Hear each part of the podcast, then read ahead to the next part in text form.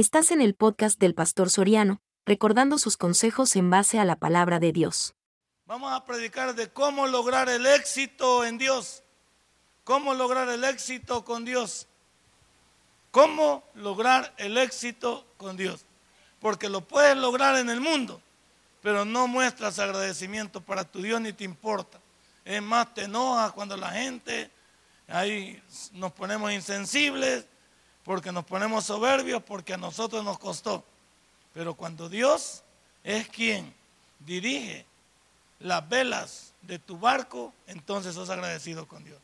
Josué 1.8, a mí me gusta, este, siempre que puedo preparar un sermón con este versículo me demuestra, es que este versículo es integral. Este versículo es para aprendérmelo de memoria y para saber que es todo lo que Dios quiere conmigo, pero yo creo que soy el que no conozco la Biblia. Nunca se apartará de tu boca este libro de la ley, sino que de día y de noche meditarás en él, para que guardes y hagas conforme a todo lo que en él está escrito, porque entonces harás prosperar tu camino y todo te saldrá. Padre y buen Dios, si quiero que me vaya bien, entonces tengo que hacer lo que el versículo me pide. ¿Y qué me pide el versículo, Señor? Me pide que yo esté presto, esté diligente y entendido que nunca debo de alejarme de este bendito libro que contiene todas las respuestas que yo necesito y que debo de consultarlo de día y de noche y que debo guardar y vivir conforme a lo que Él me pide. Y entonces yo lograré tener la vida con la cual he soñado. Gracias por todo, mi Dios, en el nombre de Cristo Jesús de morado. Amén y amén. Hermano, una de las cosas que me impacta de este versículo, de las muchas que hay, es que el versículo te hace un llamado a ti y a mí para que nos vaya bien. El versículo, en toda su connotación, y si usted quiere, en la etimología, el significado de cada una de las palabras que está ahí, es que Dios está buscando el bienestar de su pueblo. Es que Dios está buscando que me vaya bien. Es que Dios quiere que yo me queje menos. Es que Dios quiere que yo alcance el triunfo bajo su voluntad, que lo cuide, que lo disfrute, que lo valore. Pero ¿cuántos a, esta hora, cuántos en sus vidas no han logrado ver la manera en que Dios quisiera trabajar en ustedes y en mí? ¿Cuántos de nosotros, nuestra vida no tiene el alcance, no tiene, dijéramos, el resultado que yo necesito? Por una sencilla razón, porque no hago lo que el versículo dice, porque no vivo como la Biblia me lo pide, porque yo simplemente soy una persona que vivo muy a la ligera, así se llama el sermón de la tarde. No tomar la vida a la ligera. Hoy estamos acostumbrados a vivir muy maruchá. Estamos a vivir así. Y quizás una de las cosas, una de las cosas que yo pienso es que las situaciones pudieran corregirse en nuestra vida si nosotros pusiéramos atención a lo que Dios quiere. O piense por un momento para ilustrarlo de la manera que usted, que, usted y yo podemos entenderlo. ¿Qué tal si le hubiéramos puesto atención a lo que nuestros padres nos dijeron en el pasado? Hay algunos aquí que ya estamos veteranos y hasta nuestros padres murieron. ¿Y qué nos pidieron los viejitos, pa? ¿Qué nos pidieron nuestros tatas, pa? ¿Qué nos dijeron allá cuando estábamos hipotes? ¿Y cómo el papá luchó nos regañó, nos jaló la oreja, algunos nos madrearon de más. Nuestros padres eran nuestros verdugos verdaderos en nuestra época. ¿Y qué nos pedían? Pone atención, hijo. Si yo quiero lo mejor para vos, si mira, pone atención. Las cosas no son fáciles. ¿Y qué dijimos, va? Toda la mayoría. Ah, este viejo cuadrado. Esta viejita tatarata. Y como ella ya vivió, quiere que yo no me divierta. Como ella ya vivió, ya, ya quiere que yo no viva. ¿Y qué me va a decir si yo no? Si yo soy buxo.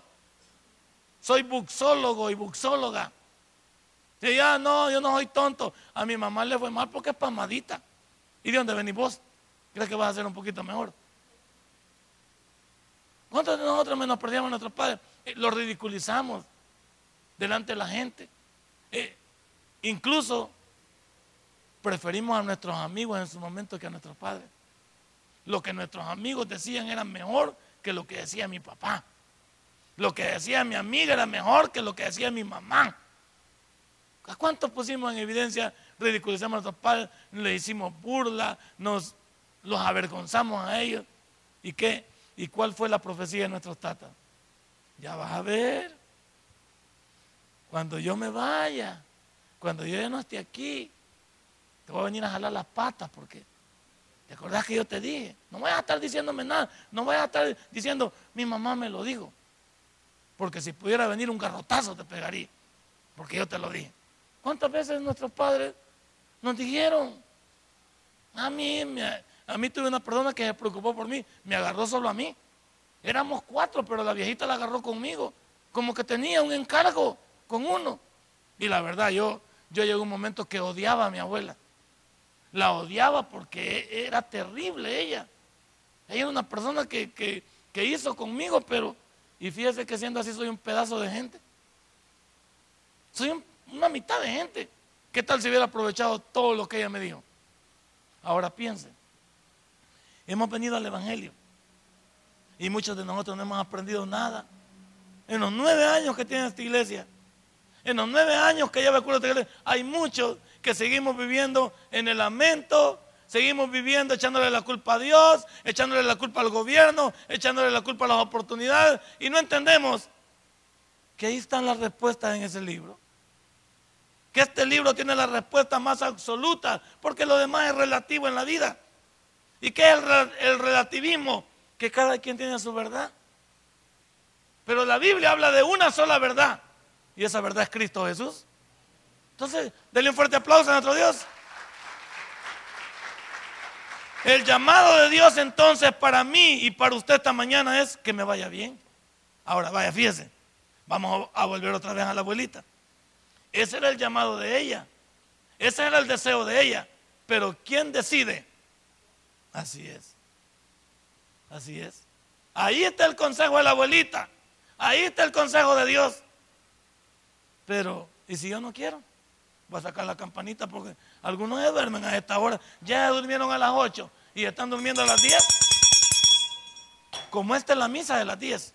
Entonces tenemos que sacar aquí la, la, el cáliz y toda la cosa. Porque algunos creo que están enfermitos para dormirse. O yo creo que han agarrado el dormitorio público en la iglesia. Entonces, todo lo que pasa en mi vida ya no tiene nada que ver Dios. Nada tiene que ver Dios con lo que me pase. Él ya me dio el consejo como mi abuela me lo dio. Yo creo que cada vez que saco a mi abuela, mi abuela que está en el cielo va a decir, pues sí, pero hoy para qué está contándole este tonto a estos hermanos lo que le pasó. Si me hubiera, hubiera puesto coco lo que. Y mira que mi abuela era una persona analfabeta, mi, abuela, no era una persona letrada, no era una persona que, tenía, pero tenía su, su, modelo aquí arriba, tenía su cosa aquí arriba, quería, quería hacer ver que sí se puede cuando usted quiere. Y ella me lo decía, si usted quiere, yo lo voy a poner a estudiar, pero depende de usted. Depende de usted. Fíjese que yo nunca he contado esta parte. Yo, y ya que me acordé bien, yo vivía aquí en la colonia Luz cuando nos fuimos a invadir, porque nos fuimos a invadir allá a la, a la 22 de abril, en los tiempos del señor Rebollo, Carlos Rebollo, que era el alcalde de San Salvador. Cuando nos fuimos a invadir allá y a tomar, a tomar posesión de la 22 de abril, yo antes ya eh, estaba aquí en la colonia Luz, tenía como siete años. Y por eso yo comencé tarde el primer grado allá en Soyapango. Comencé primer grado de nueve años. Pero le puedo contar por qué, esa parte no se la he contado. Porque sé que usted es chambrosito y le va a encantar lo que le puedo contar. Aquí en la Colonia Luz, mi mamá me puso a estudiar, pero a mí no me gustó de entrada. Entonces yo me iba a tirar a los garrobos, a los pajaritos, a andar pagando con dos pamados que andaban a la, par mía también, porque siempre necesito otro bruto, uno para que ande con uno, dándole grabato. y nos metíamos por todas esas quebradas que andaban por la primera de mayo, por el cine Maya, nos metíamos allá por la, por la colonia Dina, lo que divide la colonia Dina, de donde se fue a traer este Carlos Cruz a la señora del otro lado. Pues todo ese volado lo andábamos caminando nosotros. Pero mi abuelita fue terrible, incluso ahí. ¿Sabe qué hizo la señora un día ahí, para asustarme? Me mandó a traer con la guardia. Porque dijo ella, mira, me dijo, yo, y me llevó, porque la guardia me llevó a la casa, porque ella la fue a traer y que me dijo, les dijo por dónde andaba yo. Me fueron a agarrar los dos de la, de la PH y me llevaron a la casa. Y enfrente de los policías dijo ella esto. Mire, les dijo, este muchacho no quiere estudiar. Así es que yo quizás lo puedo esperar que se lo lleven ustedes para, para que lo recluten. ¿Y sabe cómo me puse yo? A llorar. No, no me lleven, no me lleven. Y le agarró, me agarró un gran chapandongo. ¿va? Y dijo la viejita, este llora de mentira, Dios. No, abuelito, y sí me va a portar bien, decía yo. Porque estaba abatido, ¿verdad? De que me... Imagínense lo que dijo la señora. Me mandó a traer con la policía para querer ayudarme. Y todavía pasó un año y medio y yo no quise. Todavía pasó un año y medio y yo no quise estudiar. Por supuesto, cuando llegué a nueve años y allá en 22 me puse a estudiar, el estudio me gustó. Me gustó, me gustó tremendamente. Pero ¿qué tal si hubiera obedecido a los siete años? De aquí de la, de la colonia Luz me hubiera ido con segundo grado. No que allá en el grado de la, de la ya de la 28 de abril me decían a mí, el dundo me decían en la clase, porque yo era el más grande. Todos estaban pequeñitos, yo era el más grande, sobresalía. A mí me decían el dundo cuando yo llegué allá. ¿De quién era la culpa? Era mía. Ahora ya se burló de mí, ahora acuérdese de usted. ¿Cómo le ha ido a usted? ¿Cuántos de nosotros hubiéramos podido? Y eso es lo que Dios quiere. ¿Qué quiere Dios? Que me vaya bien. Ahí dice, yo quiero que te vaya bien. Pero no depende de mí, depende de tu decisión. Y eso es lo que habla la juventud en esta iglesia. Ustedes son los responsables de su futuro. Aquí está la campanita.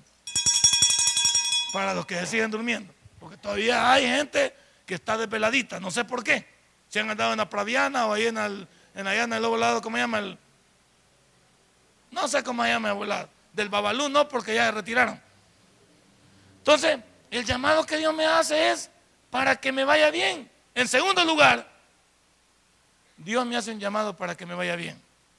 Pero tú decides, ahora aquí le he puesto, tú decides, no te olvides que las decisiones que hagan hoy te van a beneficiar o te van a perjudicar en el futuro. Esa gente que, que después anda, que no me alcanza, que no puedo y que yo no sé por qué no me pagan más y cómo te van a pagar más y no te preparaste. Quieren ganar este, ¿qué? Quieren ganar 600 dólares. ¿Y qué tienen que ofrecer? Con que no le pagan 600 dólares a un profesional hoy. Hay profesionales hoy que 600 dólares es el tope. 500. Y tú quieres ganar y no te preparas. Sí, que nunca me fue bien, que el dinero, que no sé qué. ¿Y por qué no te preparas? Por eso le he puesto yo aquí. Lo vuelvo a repetir si quieres copiarlo. Tú decides que te vaya bien. No te olvides que las decisiones de hoy te beneficiarán o te perjudicarán en el futuro. Yo siempre le pido a Dios lo mismo, ver el resultado de esta iglesia para el futuro. ¿Cuántos se van a quejar a pesar de cómo la hemos predicado? Y ya tengo varios resultados. Por ahí andan, siempre me, encuentro personas, pues ya tengo casi 15 años de ser pastor. Y por ahí me encuentro personas que es la misma historia. Sí, ¿y qué pasó? No, que me equivoqué. ¿Y que no tenías un espejo aquí? Pues? Yo tenía un equipo de fútbol de solo bichos, solo bichos, solo cipotes. Y cuando me he reunido con ellos, muchos de ellos han fracasado y le digo yo, ¿y qué yo no te, dije yo ahí en el cuartel del zapote? Que te fijaras en mí, que yo me había equivocado, no, no es lo que yo quería con usted. ¿Y cómo es que apareciste vos con esto? ¿Qué no te dijimos? ¿Y ahora para qué vas a llorar ya?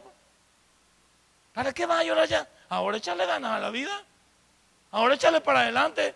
Pero yo te lo dije, te lo dije hace más de qué, hace más de, 10 años, te dije yo un consejo. Pero hoy que te veo lamentándose, sí, mira que me fue mal, pero lo hablamos.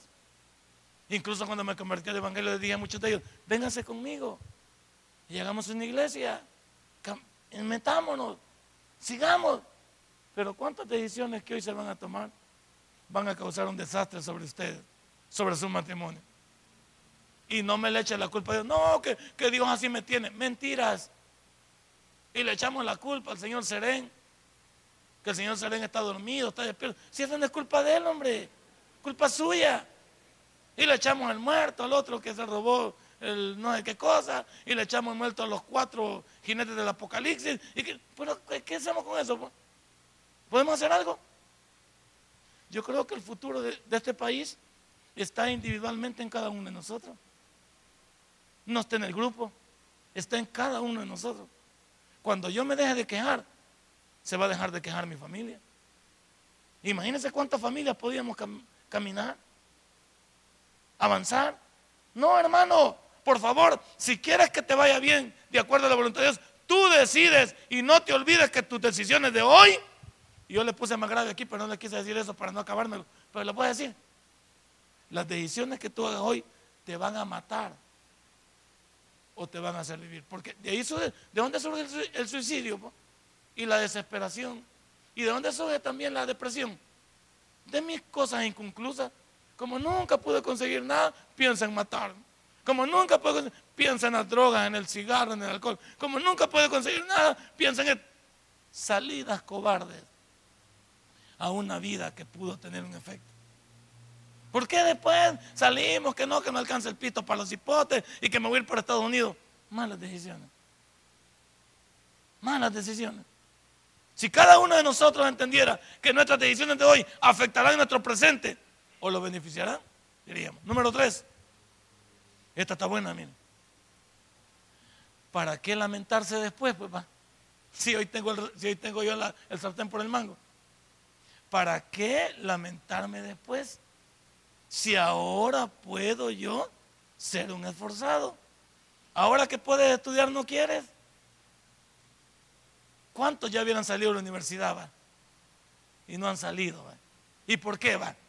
Porque no pudieron. No, yo, yo me digo lo mismo a mí mismo. A mí mismo me lo digo. Yo no tuve nadie que me ayudara más que Dios. Y salí adelante. Y hay muchos que han tenido el pan en la boca y no han tenido muelas ni dientes.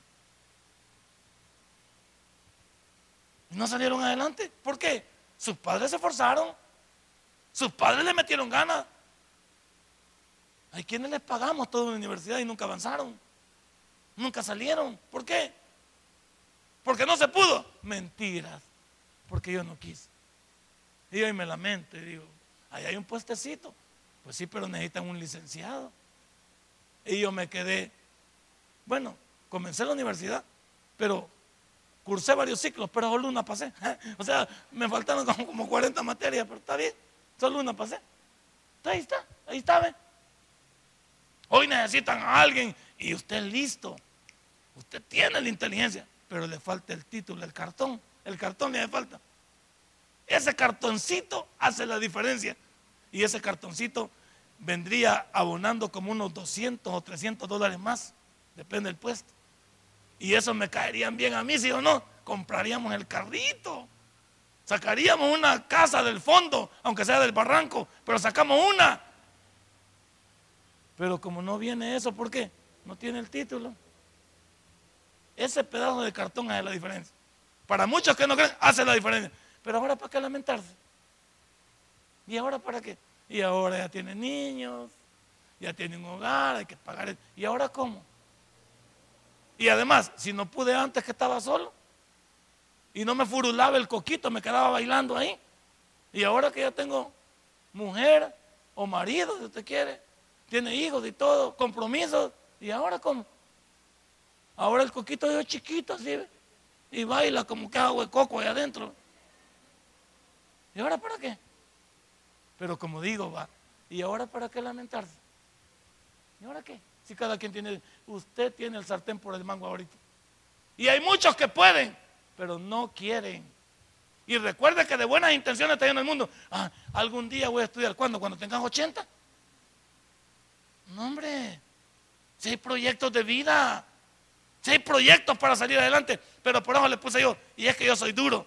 ¿Por qué? Porque la vida te presenta oportunidades y nosotros no las aprovechamos. ¿Para qué lamentarse? ¿Para qué ahorita lamentarse? Y, voy a ir más lejos. Por eso al final uno termina un montón de ancianos enojados y bravos porque nunca alcanzaron sus objetivos.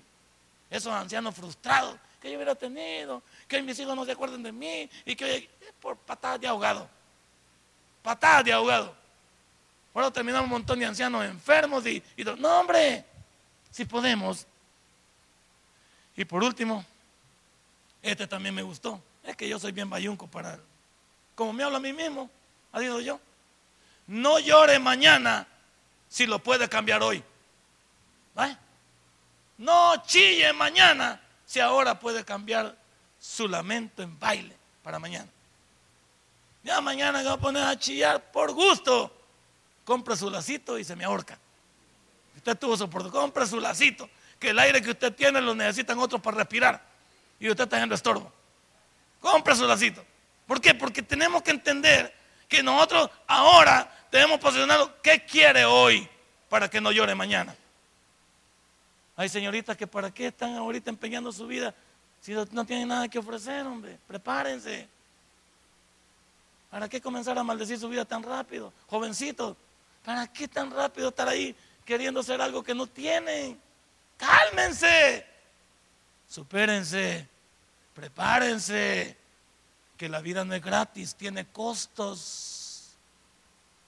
¿Sí? Los niños comen, usted también.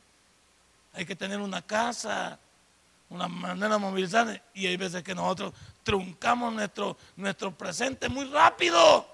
¿Y qué es la gana de frustrar su futuro tan rápido? Ey, ve, póngale aquí, ve. Si tiene coco, porque tiene que hacer ring, horchata, o tiene churros, o garrapiñada, o Coca-Cola aquí arriba, pues no le va a funcionar. Pero si tiene ahí ese kilogramo de masa gris que le indica que usted todavía no tiene edad para ciertas cosas, no sea necio. No tiene edad. ¿Por qué? Porque no tiene nada con qué responder. ¿Sí o no? Aunque algunas veces nosotros, cuando yo comencé en el día de 25, no teníamos nada. Está mi señora, ¿ve? Nada de 25. Yo parecía Drácula y ella Olivia, la de Popeye. No teníamos nada. Esa foto tan risa y que la vemos. Yo cada vez que la veo me río de mí mismo. Digo, pues, qué barbaridad, va. Cómo pasa la vida. Pero bueno, uno se ríe de, aquello, de aquellas cosas. Pero le echamos ganas a la vida. Ella le echó ganas. Y miren que mi mujer se sacrificó por mí. Para que yo estudiara. Los dos comenzamos en la universidad. Pero ella, cuando los dos niñas vinieron, decidimos. Y ella me dio chance a mí para que siguiera. Y ella dijo, yo voy a dejar de estudiar. No podemos. No voy a quedar cuidando a las niñas.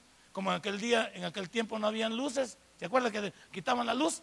Entonces uno se acostaba temprano. ¿Qué cosas hacía uno? Nada. Ni televisión ni nada. Entonces, por las niñas vinieron bien seguidas. Entonces venían muy chiquitas y mi esposa comenzó a decir, ¿sabías qué va? ¿Sabías qué? Va. Entonces, mi esposa me dijo, siga usted adelante. Bendito sea Dios, seguimos adelante. Pero hubo un resultado. ¿Por qué? Porque mi triunfo es el triunfo de ella. Porque en la manera en que yo viva, ahora nos beneficiamos los dos. No, no es que yo lo he ganado todo, lo hemos ganado juntos porque ella ha hecho su parte. ¿Cuál es su parte? Su sacrificio. Pero por lo menos hizo algo. Y algunos que no van a hacer nada. No llores mañana si lo puedes evitar hoy. Dígale que está la par, no sea chillón. Poner cara vivo mejor para mañana. Eso es lo que tenemos que hacer. Y aquí comienza mi sermón. Número uno, las instrucciones para triunfar. Usted que anda en busca del libro mágico, el vendedor más grande del mundo, siete requisitos para triunfar, 14 requisitos para hacer esto. Consulte su signo zodiacal. Libra, Pisces, Géminis, y ellos le dirán el futuro. Háblele la línea caliente de Walter Mercado. Visit, no hombre, la Biblia tiene el consejo. Vamos a, Proverbios 10, 17. Vamos a ver cuál es la instrucción, va. ¿Qué es una instrucción? Una enseñanza. ¿Qué es una instrucción? Un consejo. ¿Qué es una instrucción? ¡Ey! Un modelo a, reventar, a seguir adelante. Proverbios 10, 17. El sermón se llama ¿Cómo lograr el éxito con Dios? ¿Qué dice? Camino a la vida. Qué lindo es eso, ¿eh? Camino al triunfo, camino a la alegría, camino a su felicidad, camino a la vida. ¿Es qué? Es que a mí no me gusta estudiar, vaya. Es que yo no. A mí me faltan 10 para el peso. Es que yo no nací con cerebro. Es que yo saber dónde lo dejé prendido. Mentiras. Todos, todos aquí tenemos una capacidad. Y todos aquí somos buenos para algo, ¿sí o no? Porque para lo malo somos listos, ¿sí o no? Para lo malo somos truchas. Para lo malo no hay que buscarlo, ahí nomás está. Entonces yo le pregunto, ¿lo que dice la Biblia se equivoca? No, hay que desearlo y hay que buscarlo. Hay que desearlo y hay que buscarlo. Camino a la vida y guardar la instrucción. Pero quien desecha la reprensión, quien desecha el consejo que dice, fracasa. Cambia la palabra yerra por fracaso. Cámbielo porque usted nunca va a llegar a ningún lado. Siempre se va a quedar en el corredor. Siempre se va a quedar ahí. No va a pasar. Porque usted no lo quiso. Porque usted, todos tenemos algo. Es que no todos somos inteligentes en la misma categoría. Mi vida, la vida me ha enseñado a mí que hay inteligentes, hay personas que aprenden con solo escuchar.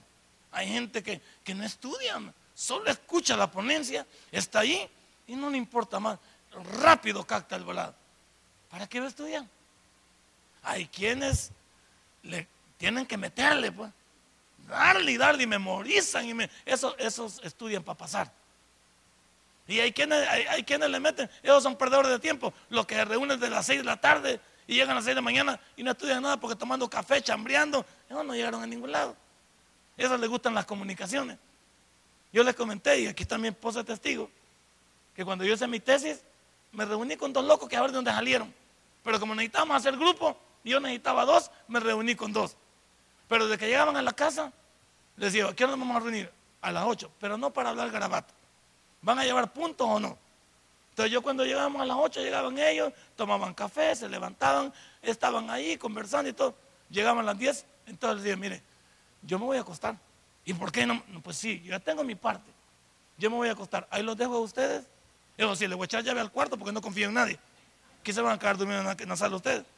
Pero yo me voy a acostar porque la noche se hizo para dormir. Es que yo tengo mi parte, aquí está.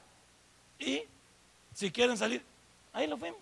Bueno, hasta el grado que no habían estudiado nada de la tesis, porque fueron donde un maestro que en aquel entonces le pagaron 10 mil colones para que les hiciera el volado. Y, vinieron conmigo y me dijeron, me va, no van a dar. Es que yo no guardo nada si yo tengo mi parte. Y al final, ¿sabe qué? Hicimos como nosotros quisimos la tesis, no como dijo el otro. Y le ganaron 10 mil lucas.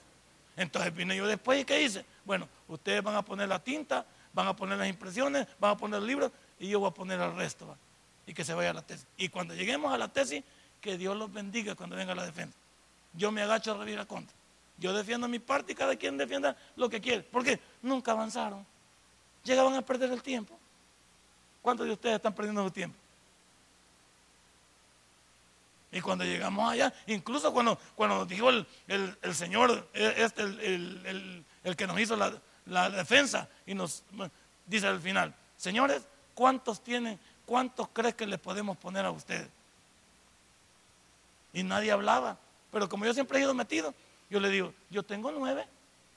Y se tiró la gran carcajada. Él, aguantar, le digo a los otros dos, ¿qué te dice que tiene nuevo? Bueno, yo he hecho mi defensa. Como esto es individual, ustedes a mí me van a poner mi nota. Los demás hay que ver quién hace. Este sí es abusivo, pues sí. Si yo les he puesto, les he defendido mi trabajo, entonces yo no usted me preguntó cuánto quiere. ¿Que cuánto me va a poner usted? Es su problema. Pero usted me dice, ¿cuánto se considera usted? Pues un nueve. ¿Qué hubiera dicho usted? Yo con cinco la hago. ¿Cinco para qué? Con cinco. O quien quita seis va. Pero usted sabe que para, para un trabajo de graduación la nota mínima es siete. Para trabajar un trabajo de graduación la nota mínima es siete. Ay Dios, hermano, algunos no llegamos a eso. ¿Por qué no quiere? Pero aquí lo dice, camino a la vida, guardar la instrucción. Si usted es una persona que le gusta la instrucción, se equivocará menos. Pero quien desecha la reprensión, siempre andará de llorón. Siempre andará echando el muerto a los demás. Y esto, yo me río hoy de este país cuando dicen muchos jóvenes, no hay oportunidades. Nunca ha habido. Y antes eran peores. ¿Sí o no, señores, los que estamos viendo aquí? Si hoy hay oportunidades, antes no las había. Antes no las había. Solo ir a la biblioteca era una odisea, ir a sacar un trabajo. Era una odisea. Leer una obra y comprarla era una odisea porque no tenía el dinero. Uno, no habían los argumentos. Era difícil. Y hoy, tanta tecnología.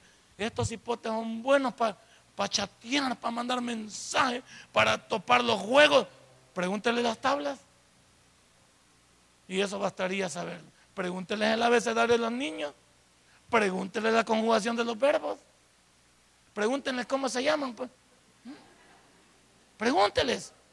Pero estos bichos son lindos. Mire los deditos esos cómo caben en ese teléfono. Yo los admiro. Yo no puedo, hombre. Mi hijo me dice, es que ponga bien la huella, que no. Yo siento que la pongo bien. No, él sí. Y cada cosa me está dando, me está dando consejos. Esto se hace así, esto se hace así. Ah, vaya, digo yo. Tengo un genio en la familia. tengo uno, qué barbaridad. Me dice aquí, allá. yo puedo eso. Esta cosa, yo lo puedo. Ah, vaya. Y yo, lo, yo ahí lo dejo. Que a mí me encanta que me dé clase él. Según él ya me durmió a mí. Son buenísimos. Son buenísimos. Pero da la casualidad que no son inclinados a lo bueno. Si estuviera, si le preguntaran, con solo que le preguntaran al Google, va. En lugar de andar viendo basura, le preguntaran, ay, hijo, ahí está todo lo que necesitan. Pero eso no lo consultan. No les gusta leer, no les gusta esforzarse. No le gusta, claro, la instrucción a quién le llega, a nadie. Número dos, lo peor triste, hermano, pero también va, va. No queremos derrames cerebrales ni faciales aquí, nada. Número dos, el verdadero poder para vencer estos obstáculos lo tiene el Salmo 18.2. Los verdaderos, el verdadero poder para vencer tus obstáculos está en la Biblia. Salmo 18.2, ahí está. Es que tenemos a un Dios que es a toda madre. El Dios que tenemos con el perdón que merece mi Dios, mi Dios es a toda madre. Mi Dios es, si en el mundo con la cabecita que teníamos éramos buenos, imagínate con la mente de Cristo. Mira lo que dice. Jehová roca mía y castillo mío y mi libertador, Dios mío, fortaleza mía, en Él confiaré, mi escudo y la fuerza de mi salvación, mi alto refugio. La palabra salvación es de que quieres que Dios te levante, a dónde quieres que Dios te lleve. Tienes un Dios donde te puedes esconder, un Dios que te quiere levantar, un Dios que, que te quiere sostener en toda su plenitud. Pero yo digo, siempre sigo peleando con eso. Somos cristianos, tenemos la mente de Cristo, ¿por qué no se nos nota? Tenemos la mente de Cristo y el pagano saca 10. En la próximo 10 de la paz, esos 100 mil dólares que le dan al alumno que mejor salga de este país, tendría que ser de un cristiano. Y qué bueno que fuera el de Ciudad Merliot, que hubiera uno aquí que viniera y dijera, porque de 100 mil dólares nos cae el diezmo, imagínense. Uña, solo ahí estamos levantados, pues. ¿Sí o no, hermano? Pues y le cae el bicho, no reventa a nosotros, pues. O sea, revienta toda la líder. ¿Usted cree? Vaya, hagamos una prueba. ¿Cree usted que este el próximo 10 de la paz es aquí? Mire quiénes se ríen, vaya. Ay, aguantas que yo me voy a sacar. Este no me conoce. Es el problema de nosotros. Es que si, ¿qué cuesta ir a un examen de eso? Solo estar preparado. ¿Qué tal si el próximo muchacho que se mete el examen es de aquí y llega totalmente preparado? Y digo, ¿sabe qué? Dice, desde que llega, llega de abusivo. Aquí viene el próximo 10, papá. Todos los demás tienen 9 o si quiere 8, pero aquí viene el 10. Que la mala te vea, va. ¿Y sabe que va a venir lo primero? Mira este loco, dice que es el próximo 10. Ya lo van a ver. Cuando salga en el periódico, van a ver al chichi aquí. Mira, van a ver qué le dice. Es que eso pero claro, vamos a decir algo. El primero que tiene que estar convencido es usted. El primero que debe saber qué potencial tiene usted.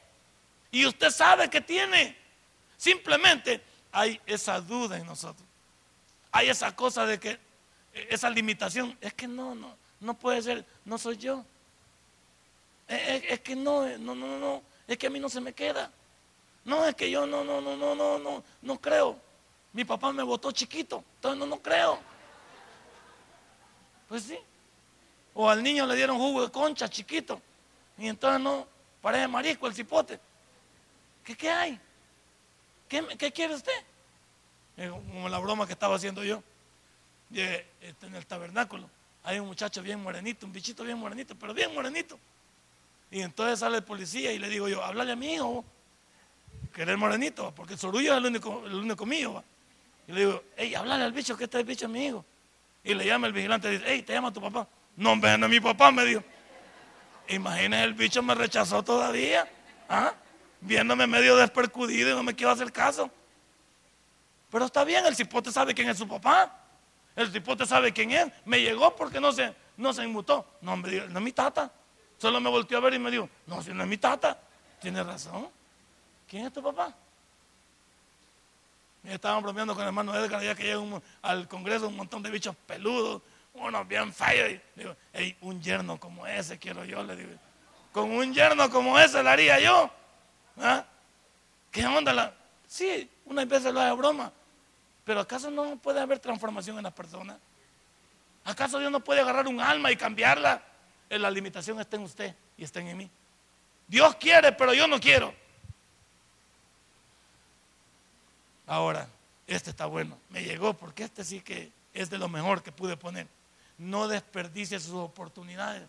Y le voy a poner un ejemplo. No desperdicie sus oportunidades. Le voy a poner al primero. El primero que desperdició sus oportunidades, Sansón. Sansón era el hombre más fuerte en su momento, según jueces 16, 28. Era un muchacho nazareo que es apartado para Dios. Un muchacho que tenía para cambiar la nación de Israel, pero se enamoró de la persona equivocada. Se enamoró de, primero de una, de una muchacha de Timnap y luego se enamoró de Dalila. Porque no sé por qué a la juventud siempre le gusta andar buscando en, en otro lado lo que Dios le tiene por otro lado. Pero como nadie está a gusto como Dios lo tiene, este Sansón lo tenía todo, pero le gustaba vivir como él quería. Y Dios le había dicho, no, y no le dijo el papá, pues. ¿Qué le dijo el papá? Hijito, ¿qué no hay cipotas aquí en, en nuestro pueblo para que vaya a buscar? ¿Y qué le dijo el bicho? Esa quiero y me la vas a traer, por favor. Como nuestros hijos nos dicen, va. Yo no, chis. Así no tienen hoy. Y hay bichos que ya mandan en la casa, ¿sí o no? Porque las leyes, más con eso que sacan ahí, dile no a no sé qué. Salen un montón de gente enajenada que no sabe lo que es el consejo. Como que cuando sale embarazada una cipota, cuando se vuelve pandillero, cuando se hace, ¿quién lucha con ellos? ¿El gobierno? Esos psicólogos que andan dando noticias, nosotros luchamos con ellos.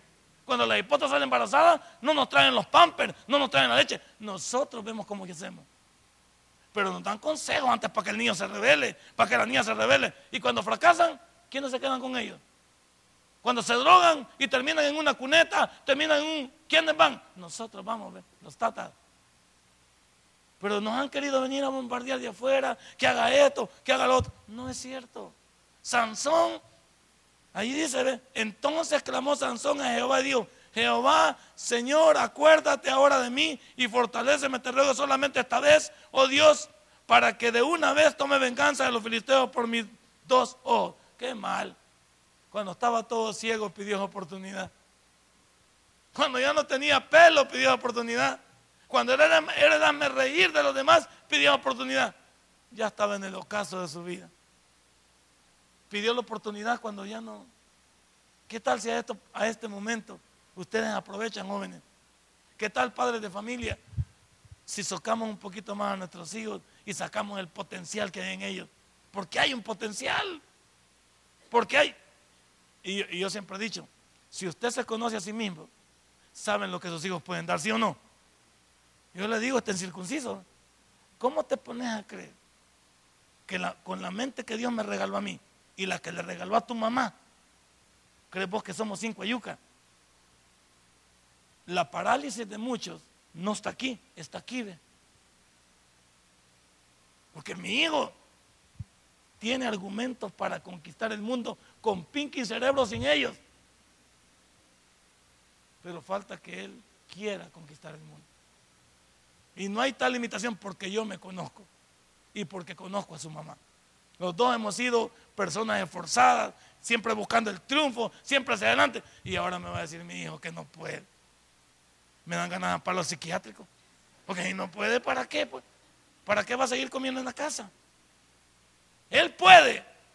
No quiere. No quiere en primer lugar hoy o no valora lo que tiene. No quiere o no valora. Pero ya cuando uno está, ya cuando falta su papá y su mamá, ¿qué va a decir él tal vez? Puña, si mi mamá me lo decía, mi papá me lo decía, ¿y ahora para qué? Vuelvo al, punto número uno. No llore, ¿verdad? No llore y no chille, que tuvo su oportunidad. Cada padre de familia conoce aquí de qué está hecho. Y usted sabe hasta dónde pueden dar sus hijos. No los haga mediocres ni parásitos. Usted sabe de qué está hecho y sabe cuánto pueden dar sus hijos. No los haga, no, no los haga miserables con miserables. Pobrecito el niño. ¿Cómo que pobrecito? ¿Que está paralítico? ¿Que le falta un dedo? ¿Que le falta un ojo? Yo lo veo entero. Y hasta care vivo con las demás cosas. ¿Cómo que pobrecito? No, hombre, es que el niño. No es mentira. Nosotros hacemos imbéciles a las personas. Las hacemos limitadas. Porque sabemos nosotros quiénes somos. Y ellos vienen de nosotros. Tienen nuestros genes. ¿O no tienen nuestros genes? Claro que sí. Y tienen nuestro talento. Prueba de ello es que cuando las apretamos un poquito, salta la inteligencia, ¿sí o no? Sí salta. ¿Cuántos dicen amén? Los bichos no, pero los padres, ¿cuántos dicen amén?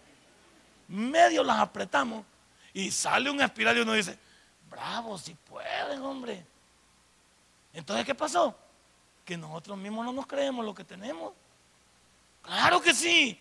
Falta que usted diga, sí se puede. No le haga caso. Yo no digo que no ponga atención a la psicología y a lo que. Sí, pero ellos no los van a ayudar. Respetamos lo que dicen, pero no es cierto. Nunca ha estado más bien hoy el mundo que hoy con tantos adelantos tecnológicos. Otro que perdió sus oportunidades y también la despreció fue Esaú, ¿sí o no? ¿Qué le dijo Esaú a su hermanito Jacob? ¿Para qué me sirve esta primogenitura? Dame ese plato de qué? Dame ese plato de frijoles con arroz, crema, queso y aguacate, que con eso tengo yo. Y me pones ocho tortillas. Y el libro de Hebreos dice, ¿cómo lloró Esaú por algo que él vendió? ¿Cuántos aquí están vendiendo su futuro? Por algo que no les va a beneficiar. Y van a ser miserables. ¿Cuántos están vendiendo su futuro? y tienen un tremendo talento entre manos. Sí, ahí está Esaú. Y le peinó la primogenitura a su hermano. ¿Ah? Se lo acabó y después lo quería hasta matar. ¿Para qué le vendió? Y por último, cuidado. Nadie te ha dicho que la vida es fácil. ¿Quién te ha dicho que las cosas son fáciles? Las cosas para que se valoren tienen que costar. Lo que fácil viene, por eso digo, por eso vuelvo a decir, y lo vuelvo a matar, padre familia. Nosotros tenemos la costumbre con nuestras parejas de decir, no, es que nosotros sufrimos, que el niño no sufra. No, no, no, no, no. Y hacemos al niño que no valore lo que tiene. ¿Entiende? Como no le ha costado, no le ha costado. ¿Y qué va a hacer? Yo empecé a oír a mis hijos decir, mi papá es un gran mentiroso. ¿Crees vos que él ha vivido en la 22 de abril? Si ellos no vivieron ahí, ¿cómo? Y yo los llevo y, los llevaba antes cuando podía ir. Y aquí vivió tu papá y se quedaban viendo. Y me quedaban viendo a mí diciendo, como diciendo, este viejo es pajero. Este viejo no ha vivido aquí. Claro. Pero ¿cuánto no hacemos conciencia en el niño? ¿En cuánto cuesta? Que, que se lo ganen. Hay veces nosotros le damos tantas cosas que el hijo cree que es una obligación y que tenemos que dárselo cuando sabemos que en la vida todo es ganado. Pero nadie quiere ganárselo. Oye, el bicho pasa ahí, la señora hace todo, la limpieza, la comida, y el bicho viendo, pero quiere todo, tablet, teléfono y todo, y para seguir fregando. ¿Y qué hace el cipote? ¿Qué se gana? Desde ahí lo hacemos inútiles. ¿Cuántas niñas de nuestras casas no saben ni cocinar? Porque la mamá, no, que la niña no haga, no nada. Yo chiquitilla me subían en dos ladrillos y ahí estaba yo co- cocinando, pero la niña no. Y hacen semejante inútil. Cuando se casan, el marido al siguiente día le llega a tirar a la casa. La bicha no sabe ni hacer huevos, nada. No sabe hacer ni frijoles, ni los refritos que venden en el súper. Hasta eso se le quemaron. Y dije, mire, pero ¿qué pasó aquí? No le enseñaron a esta hipota nada. Claro, claro. Somos un montón de gente que no valora la vida. Hagamos que la gente valore la vida. Lo que fácil viene, fácil va. Lo que no cuesta no me importa. Pero lo que cuesta va. Yo siempre que mi carro cae en una, en uno de los polados, me arde hasta aquí, ve, siento que ya me fue la flecha o la, o la esfera. Aquí me duele. Mi hijo no bien contento. ¿Qué saltaría en el carro? Dice. Sí. ¿Y el qué? ¿Y el qué? Esta mañana he tratado de impresionar su vida. He tratado de llamar la atención de la familia. He tratado de decirle a la juventud, no es fácil, pero tampoco es imposible. Y le quiero decir a los padres, ustedes tienen la solución de su familia. Si tan solo le entregan sus hijos y hacen lo que tengan que hacer dentro de su familia. Denle un fuerte aplauso a nuestro Dios. Padre y buen Dios. Si este mensaje ha impactado tu vida, puedes visitarnos y también puedes buscarnos en Facebook como Tabernáculo Ciudad Merliot. Sigue con nosotros con el siguiente podcast.